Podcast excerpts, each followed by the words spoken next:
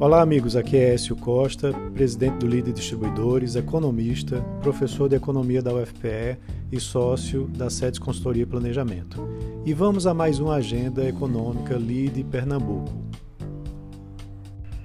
A semana começa com fortes expectativas no mercado financeiro, principalmente porque na semana passada tivemos uma forte queda do Ibovespa, puxado pelas estatais.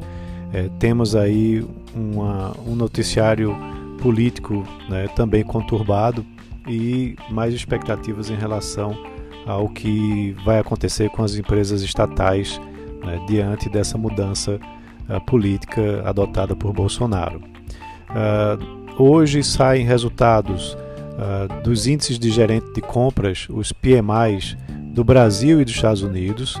São números bastante importantes para a gente entender melhor o que está acontecendo na recuperação da economia e na quarta-feira teremos um dado, a divulgação de um dado muito importante. Além do PMI do setor de serviços aqui do Brasil, eh, será divulgado o Produto Interno Bruto brasileiro do quarto trimestre e do ano como um todo. Né? Há expectativas para que a economia tenha retraído acima dos 4%, mas a gente vai saber isso quando tivermos os dados oficiais divulgados nesse dia. É, na sexta-feira, teremos ainda o indicador da produção industrial, né, que é também um dado muito importante acompanhado pelo mercado para estudarmos e, e, podermos projetar o que, como vai ser desempenho, o desempenho da economia como um todo. Lá nos Estados Unidos também teremos dados importantes relacionados ao emprego. Na quarta-feira é divulgado o Relatório Nacional de Emprego, é, que mostra a criação de vagas no setor privado da, dos Estados Unidos.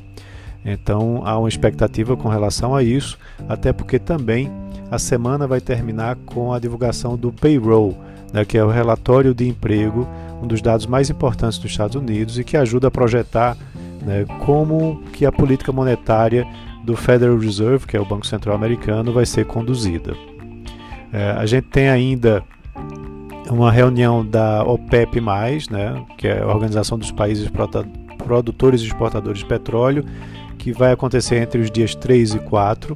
E como os preços do, uh, do barril têm uh, se elevado, há uma expectativa que haja uma redução nos cortes de produção, justamente por conta dessa recuperação de preços.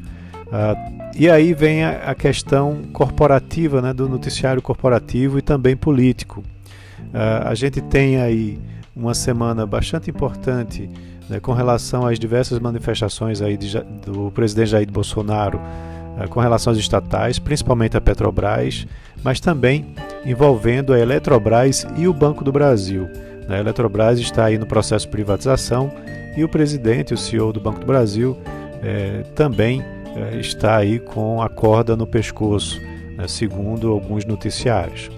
Temos a divulgação de pelo menos 27 balanços essa semana e a quinta-feira vai ser o dia mais movimentado, com empresas como Azul, B3, Lojas Americanas e Natura divulgando seus balanços. Mas essa semana também temos a PetroRio, Magazine Luiza, Via Varejo divulgando seus balanços. É, e temos ainda a votação, provavelmente na quarta-feira, da PEC emergencial, né, que tem aí uma polêmica muito, muito grande com relação a uma inclusão da medida de desvinculação dos mínimos constitucionais para repasse aos setores de saúde e educação.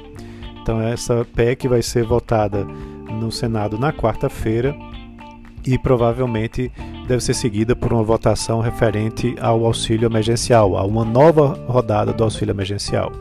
E por fim, outro fato bastante importante que deve é, andar essa semana é com relação à reforma tributária né, que sofreu um atraso na entrega do parecer da comissão mista né, por parte do deputado Agnaldo Ribeiro, né, do PP da Paraíba, onde ele afirmou que está tratando ainda de impostos federais né, e está fazendo um alinhamento com o ministro da Economia, Paulo Guedes, para que faça a entrega do seu relatório. Então, essa semana a gente deve ouvir algumas informações sobre isso. Então é isso. Um ótimo início de semana a todos.